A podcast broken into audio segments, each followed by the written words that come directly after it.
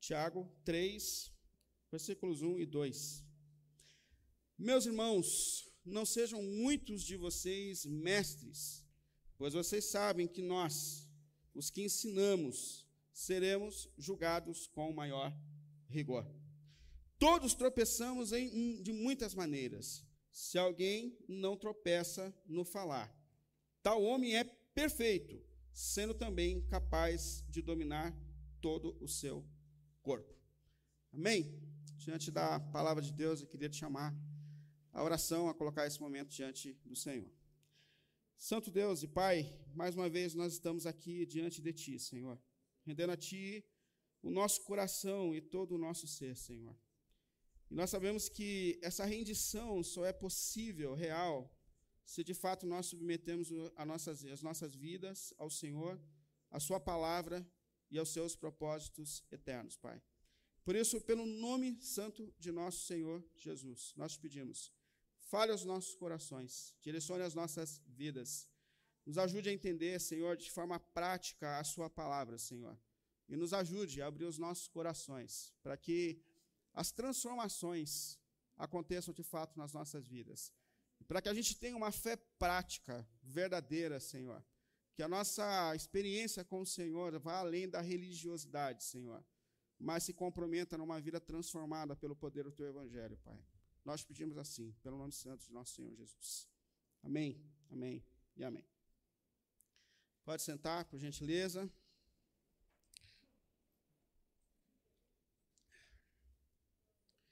Bom, se você tem acompanhado a gente aqui na IAP da Vila, a gente tem refletido nessa carta do apóstolo Tiago.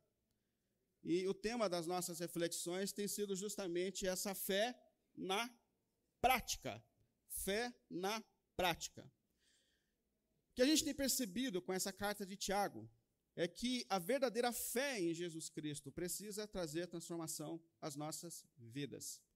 E nós já vimos algumas questões importantes refletindo nesse texto, nessa palavra de Deus, por meio do apóstolo Tiago. Primeiro, nós falamos sobre a fé a aprovação e o caminho da maturidade. Uma das coisas mais importantes na carta de Tiago, no ensino de Tiago, é que o comprometimento maior que Deus tem comigo e com você não é com a realização dos nossos sonhos. O maior compromisso que Deus tem comigo e com você está com a transformação das nossas vidas. O alvo maior de Deus para a minha vida e para a sua vida é nos fazer a cada dia mais parecidos com Jesus. E é diante dessa consciência que Tiago chega a dizer: meus irmãos, vocês podem considerar motivo de alegria o fato de que vocês passam por uma diversidade de provações. Por quê? Porque ele sabe que Deus, na sua soberania, pode usar circunstâncias e momentos que nos tiram da nossa área de conforto para produzir princípios eternos e poderosos em nós. Uma segunda lição que a gente tirou nessa série é sobre fé, tentação e felicidade. Tiago deixa uma coisa muito clara. Nós temos forças intensas que atuam dentro de nós. O que ele chama de tentação.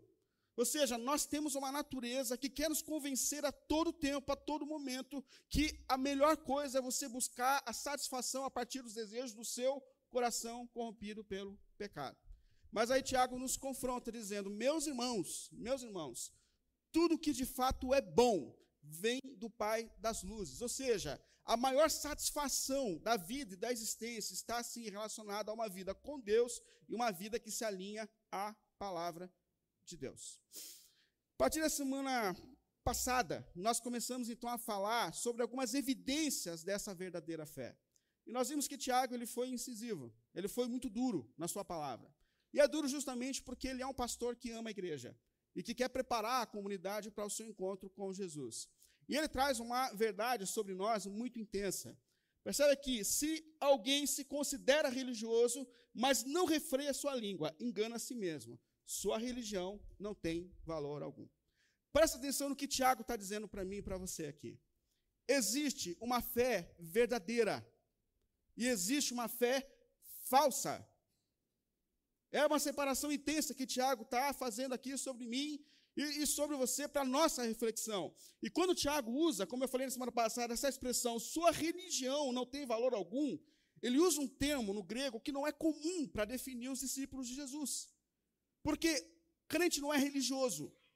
A religião, normalmente, ela fala do esforço humano para buscar uma conexão com Deus, ou seja, o que eu posso fazer para ficar de bem com Deus? O que eu posso fazer para que Deus tenha atitudes que me favoreçam? O que eu posso fazer para agradar a Deus?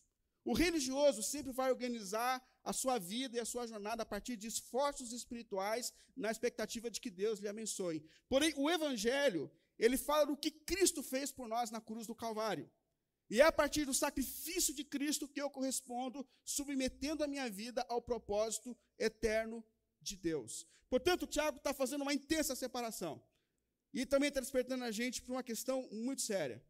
Nós corremos um grande risco.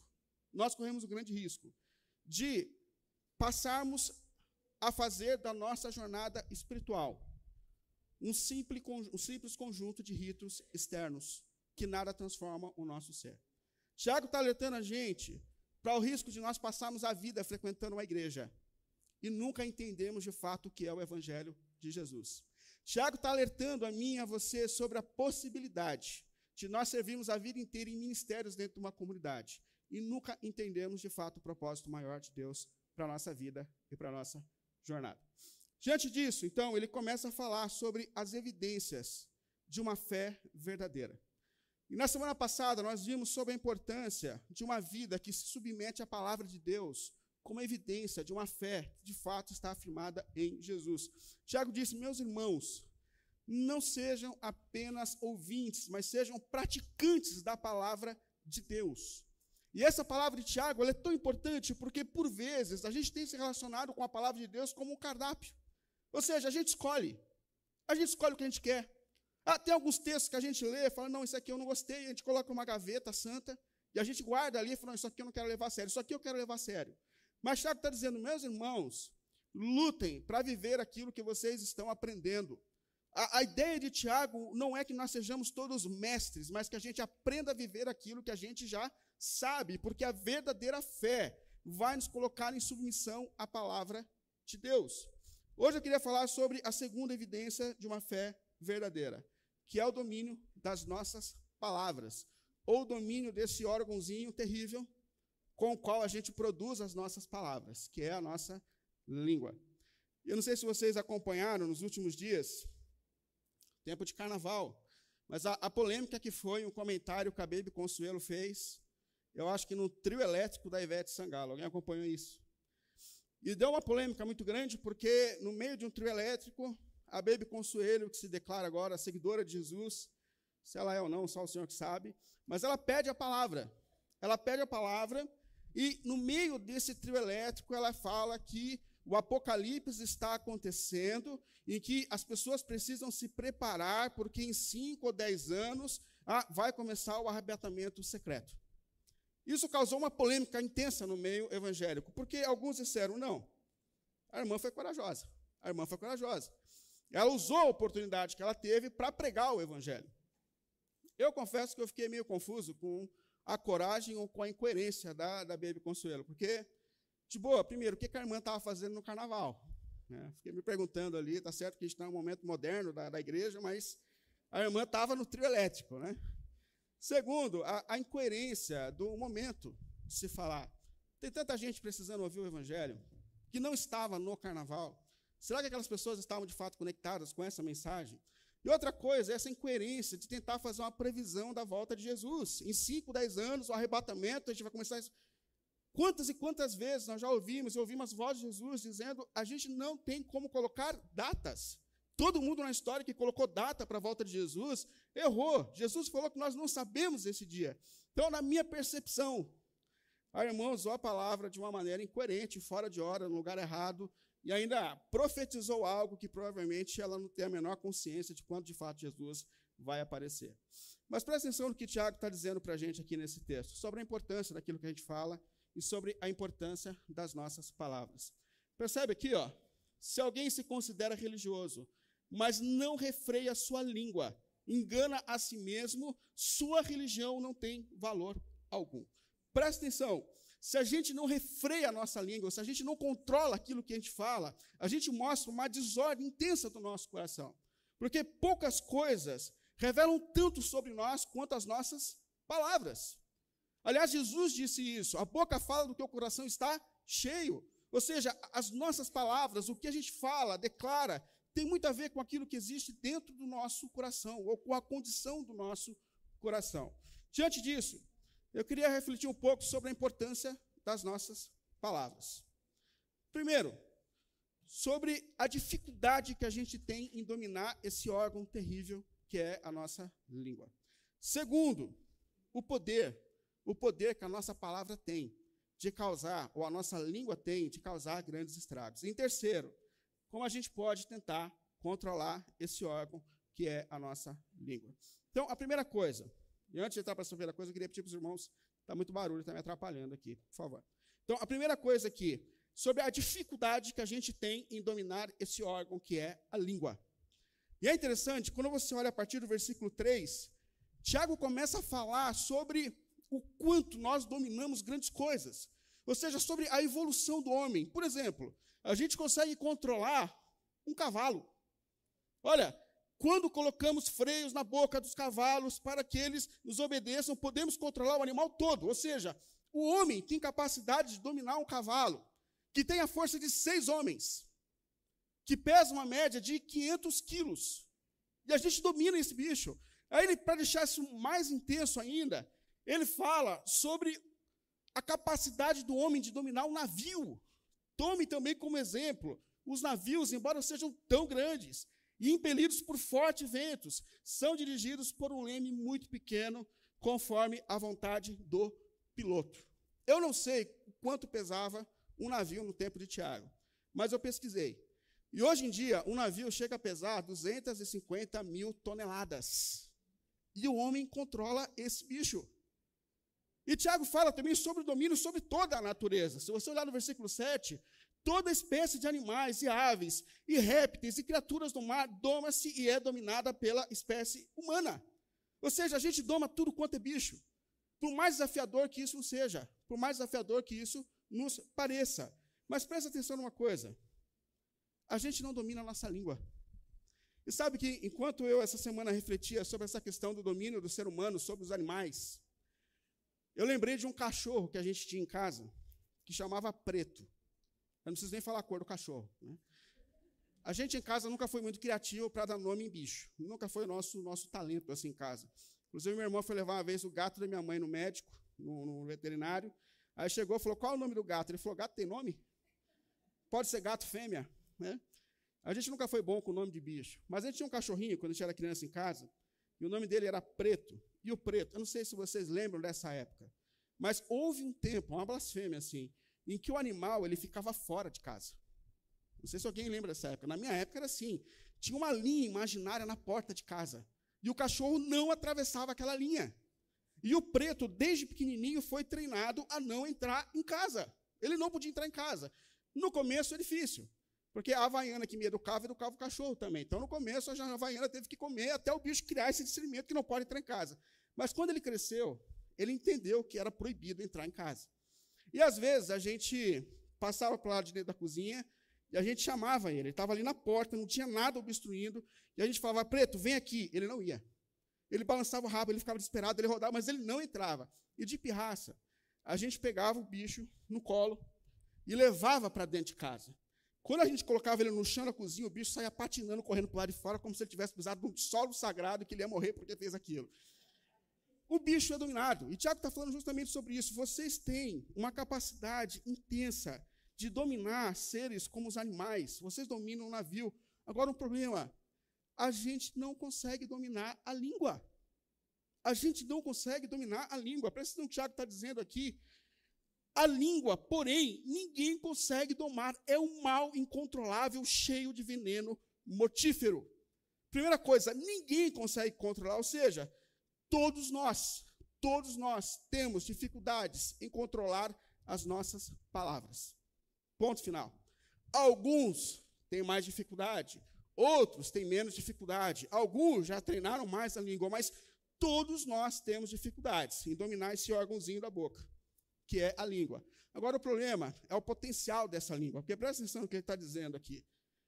Cheia de veneno mortífero. A língua, assim como uma víbora cheia de veneno, é um serzinho, assim, um órgão no nosso corpo que tem um veneno terrível, que é capaz de fazer grandes estragos, que é capaz de matar. E presta atenção aqui que o Tiago está dizendo. Há um mal terrível do qual todos nós sofremos e o qual todos nós temos dificuldade de dominar, que é a nossa língua. Agora, qual é a questão? Assim como um navio descontrolado faz grandes estragos, assim como um animal forte descontrolado pode fazer grandes estragos, a língua descontrolada também é um caminho de grandes estragos na vida, na história, na família, na, na vida, no trabalho, em todos os lugares da nossa existência. E a questão é: qual é o poder dessa língua? Diante dessa capacidade que a língua tem, Tiago começa a falar um pouco para a gente sobre o que nós podemos fazer com a língua, ou como as nossas palavras podem ser poderosas e causar grandes estragos na vida, na igreja e na história. presta aqui atenção. Semelhantemente, o poder da língua. A língua é um pequeno órgão do corpo, mas se vangloria de grandes coisas. Vejam como um grande bosque incendiado por uma pequena fagulha. Primeiro, ele está falando justamente sobre esse potencial da língua. Porque assim, assim como um leme governa um grande navio, assim como um freio na boca de um animal governa toda a força do animal, a, a língua tem a capacidade de governar grandes e grandes e grandes coisas. E detalhe, ele aprofunda aqui falando sobre os estragos que uma língua descontrolada pode causar ou pode fazer. Semelhantemente, veja como um grande bosque é incendiado por uma pequena fagulha. O que ele está dizendo aqui, irmãos, é que grandes, grandes e grandes estragos podem ser iniciados por pequenos comentários. Essa semana, olhando para isso, eu me deparei assim a pesquisar um pouco sobre a razão principal dos grandes incêndios em florestas. E você sabe que, normalmente, os grandes incêndios começam a partir de um pequeno ponto de partida. A tocha de um balão incendeia uma floresta. Uma fogueira que não foi apagada pode incendiar uma grande floresta. Um cigarro numa palha seca pode incendiar uma grande floresta. E o que Tiago está dizendo para a gente aqui é óbvio. A língua, as nossas palavras descontroladas, podem causar, sim, grandes estragos. No nosso casamento, a língua pode causar grandes estragos na vida de um filho. Quantos e quantos carregam na alma palavras que um dia feriram, marcaram o íntimo do seu ser, que vieram de um pai, de uma mãe, a língua pode destruir amizades. Um comentário fora de hora, sem pensar, destrói relacionamentos. A língua pode destruir comunidades, igrejas. Quantas quantas igrejas racharam, se dividiram por causa de comentários incoerentes, de línguas descontroladas. E Tiago fala mais sobre esse poder que a língua tem. Presta atenção aqui no versículo 6. Assim também, a língua é um fogo Presta atenção o que o Tiago está dizendo para a gente aqui sobre esse potencial que a nossa língua tem. A língua é um fogo, é um mundo de iniquidade colocado entre os membros do nosso corpo, contamina a pessoa por inteiro e é, incendeia todo o curso da sua vida, sendo ela mesma incendiada pelo inferno. Leve a palavra de Tiago, mas presta atenção no que ele está dizendo aqui. Primeiro, ele fala justamente sobre esse poder de começar grandes estragos. A língua é um fogo que inicia grandes coisas, grandes estragos, grandes incêndios, e mais do que isso, que contamina a pessoa por inteiro. É, é um mundo de iniquidade. Sabe por que ele está falando isso? Porque a língua revela a iniquidade do nosso coração. Ou seja, a boca fala daquilo que existe dentro do nosso coração. Ela só reflete aquilo que realmente está relacionado à nossa alma, os nossos pecados. E mais do que isso, ele fala sobre essa fonte das nossas palavras contamina a pessoa por inteiro. E detalhe, que ele está colocando aqui para a gente. As nossas palavras não só fazem mal para o lado de fora, as nossas palavras fazem mal para o lado de dentro. A língua contamina a nossa própria vida, a nossa própria jornada. Você faz mal para o outro, mas as nossas palavras revelam e contaminam o nosso próprio ser. E sabe de onde vem esse potencial das nossas palavras malignas? Presta atenção aqui, sendo ela mesma incendiada pelo inferno. Sabe o que o Tiago está dizendo aqui? Sabe de onde vem o potencial da nossa língua, das nossas palavras? Aquela palavra que a gente fala no momento de ira, de ódio, É uma briga no trânsito que você fala assim, impulsionado pelo seu. Você, você, eu não, eu sou pastor, eu sou perfeito, mas você, quando você está nervoso dentro de casa e você fala coisas que você nunca imaginou que você diria, sabe?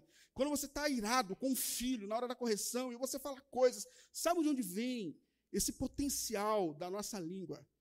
Vem do inferno, sendo ela mesma incendiada pelo inferno. Ou seja, o próprio diabo usa o nosso descontrole, a nossa ira, para nos fazer produzir palavras destrutivas. Presta atenção no que Deus está dizendo aqui para a gente. O próprio inferno. Por isso que o apóstolo Paulo fala aos Efésios: Meus irmãos, irai, mas não pequem. Não dê lugar a quem? Ao diabo. A partir do momento que a gente não controla a nossa ira e a gente fala movido pela ira, pelo ódio, o que nós estamos fazendo aqui é permitindo que esse fogo do inferno se manifeste através das nossas palavras. E eu coloco aqui de uma forma muito séria, para a gente refletir. Quantas vitórias já, Satanás já conseguiu em nossas famílias, em nossos relacionamentos, por meio de palavras que nós dissemos no momento, no momento de ira? Quantos estragos já aconteceram? Quantas florestas já incendiaram por causa das nossas palavras desequilibradas e maturas? Quantas e quantas palavras? Quantas pessoas psicólogos atendem porque um dia foram marcadas por palavras que um dia feriram o seu coração e que não conseguem ser curadas? Quantas e quantas quantas palavras já machucaram e feriram. Por isso eu queria concluir justamente falando sobre essa questão. Como a gente pode vencer esse mal que é a nossa língua? Como a gente pode olhar com seriedade para esse problema sério da nossa alma? Primeira coisa, pondere as suas palavras. Pense sobre suas palavras. Ou leve mais a sério aquilo que você fala. Percebe como Tiago começa esse texto? Meus irmãos, meus irmãos, não sejam muitos de vocês mestres, pois vocês sabem que nós, os que ensinamos, seremos julgados com maior rigor. Quando Tiago fala aqui sobre o mestre, ele está falando sobre uma realidade da igreja primitiva que era formada por pessoas que ensinavam, dentro de um contexto onde a maioria dos crentes eram analfabetos. Então, assim como na comunidade judaica o mestre era essencial, ah, esses mestres agora são essenciais na igreja primitiva. E aqui já tem uma lição muito importante para a gente. Por quê? Porque nós vivemos num tempo onde todo mundo quer ser influenciador, onde todo mundo quer ter seguidores. E o que Deus está dizendo para mim e para você é assim: quanto maior o seu poder de influência, maior a sua responsabilidade. Pensa sobre isso. Mas isso vai muito além dessa missão de ser mestre numa comunidade, porque queira a gente ou não, todos nós somos influenciadores. Todos nós influenciamos com as nossas palavras. Você influencia o seu ambiente de trabalho. Ah, aguçando mais uma discussão. Ah, espalhando fofocas. Ah, aguçando ódio, a divisão. Aliás, semana passada, aliás, não conta para eles mais que eu contei isso, não, para ele não ficar com orgulho. Aproveitar que ele faltou, senão não ia contar. Corta depois na gravação. Mas o Elismar, depois do almoço, a gente conversava sobre uma situação no trabalho dele em que alguém cometeu um erro. Aí um fez um comentário de ódio, o outro foi, a gente vai fazer isso, vamos levantar isso. Ele falou: não, não, gente, pode deixar que eu arrumo. Pode deixar que eu arrumo. Não, pode deixar, pode deixar, eu limpo, pode deixar. Aí depois todo mundo olhou e falou: cara, você fez uma coisa diferente. Você apaziguou o nosso ódio. E a gente ficou ali pensando, cara, quem dera que nós fôssemos assim também no nosso ambiente de trabalho. Nós usássemos a nossa palavra como pacificadores do Senhor. Agora, a gente exerce influência na igreja. A gente espalha comentários, a gente fala. Você vai sair daqui hoje para sentar na mesa para falar mal de mim. Isso faz parte. Mas presta atenção nisso, gente. Todos nós estamos influenciando por meio das nossas palavras. E como comunidade do Senhor, o que deveria existir entre nós é uma aliança de amor. Onde ao invés de nós nos condenarmos, nós dobrarmos os nossos joelhos uns pelos outros. E pedindo que o Senhor nos transforme. Senhor, Aquele meu irmão ainda não entendeu o evangelho. Ajuda, Senhor. Ajuda, Senhor. Tiago fala: meus irmãos, não falem mal uns dos outros. Não falem mal uns dos outros. É uma aliança que precisa existir dentro da comunidade do Senhor. A gente, a gente influencia dentro das nossas casas. As nossas palavras, nós somos mestres dentro da nossa casa, a gente ensina um filho, uma criança, a gente fala para a esposa, a gente fala para o marido, todos nós estamos influenciando a partir da palavra. E sabe qual é um dos maiores problemas com relação à palavra? Quando a gente não vive aquilo que a gente fala. Lá no Shema, Deuteronômio 6, versículo 4, Quando Deus ensina que os pais precisam ensinar os seus filhos, e ele fala: você vai ensinar o teu filho na mesa, você vai ensinar o teu filho no caminho, você vai ensinar o teu filho na hora de dormir, você vai ensinar o teu filho na hora que ele acorda, você vai ensinar e influenciar o tempo todo. Mas normalmente a gente não olha para o começo do texto que fala para os pais, dizendo assim: amarás o Senhor de todas as suas forças, amarás o Senhor de todo o seu coração. Você jamais vai conseguir influenciar se você antes não amar o Senhor com todas as suas forças. Esse é um caminho que ele está dando. E atenção aqui. Eu não sei o quanto a gente tem olhado com seriedade para as nossas palavras, irmãos. Mas Deus olha muito sério para as nossas palavras. Deus olha com muita seriedade para as nossas palavras. Percebe que Jesus, o nosso Senhor, disse: Mas eu lhes digo, eu lhes digo, que no dia do juízo, os homens haverão de dar conta de toda palavra inútil que tiverem falado. E mais, Pois por suas palavras você será absolvido e por suas palavras você será condenado. Deus leva a sério. Olha, olha o que o escritor de Provérbios falou a respeito das nossas palavras. As seis coisas que o Senhor odeia e sete coisas que ele detesta: os olhos altivos, a língua mentirosas, mãos que derramam sangue inocente, coração que traça planos perversos, pés que se apressam a fazer o mal, e aqui é a nossa parte, a testemunha falsa que espalha mentiras e aquele que provoca discórdia entre os irmãos. Coisas que o Senhor detesta, detesta. E eu não sei o quanto a gente tem olhado com seriedade para as nossas palavras, mas Deus olha com seriedade para tudo que a gente fala. E pensa que um dia nós estaremos diante do Senhor e Ele vai abrir uma gavetinha relatório de palavras do Willy. E nós seremos julgados por tudo aquilo que a gente fala, da maneira que a gente falou. Outra questão, além de a gente levar um pouco mais, aliás, muito mais a sério as nossas palavras, reconheça a fonte da desordem da nossa língua. Presta atenção aqui. Reconhecendo a fonte desse problema da língua. E olha o que o Tiago diz: acaso, meus irmãos, acaso, pode sair água doce e água amarga da mesma fonte? Meus irmãos, pode uma figueira produzir azeitonas ou uma videira figos? Da mesma forma, uma fonte de água, de água salgada não pode produzir água doce. O que Tiago está dizendo para mim e para você? A, a, figueira não produz azeitona. Por quê? Porque essa é a essência dela. Uma fonte de água salgada não produz água doce. Por quê? Porque essa é a essência dela. Ou seja, sabe onde está o nosso problema? No nosso coração. Sabe de onde vêm as palavras malignas que nós produzimos? Vem do nosso coração, da fonte. Ou seja, toda palavra suja vem do nosso coração sujo. Tudo aquilo que a gente faz de comentário maligno vem do nosso coração. Os comentários invejosos, as palavras de ódio, as palavras de ódio, os julgamentos, a fofoca, as notícias falsas que a gente espalha. E nesse período de política foi um ambiente de fake news, todo mundo compartilhando coisas sem saber se era fonte verdadeira, se não era as palavras falsas que a gente espalha, as difamações vêm do nosso coração, a, a murmuração, a murmuração. Tiago falou: considerem motivo de alegria o fato de vocês passarem por provações. Mas pensa num ser humano que reclama quando as coisas não são como eu quero. Sou eu. Ah, Deus, eu vou desistir de tudo. Ah, eu sou o primeiro, eu sou o primeiro. Mas isso vem do nosso coração inconstante, instável. Isso o problema, a fonte disso está no coração, o assédio. Tudo isso vem da fonte, ou seja, as nossas palavras revelam a condição do nosso íntimo. E é por isso que Jesus falou: bem-aventurados, bem-aventurados os puros de coração. Bem-aventurados aqueles que estão sendo transformados de dentro para fora. Bem-aventurados você, bem-aventurado você, que não tem buscado uma religiosidade externa, estética, mas tem lutado para ser transformado de dentro para fora, porque esses estarão diante do Senhor. Bem-aventurados os que estão sendo transformados no íntimo. Porque a fonte da desordem está relacionada ao nosso coração desordenado.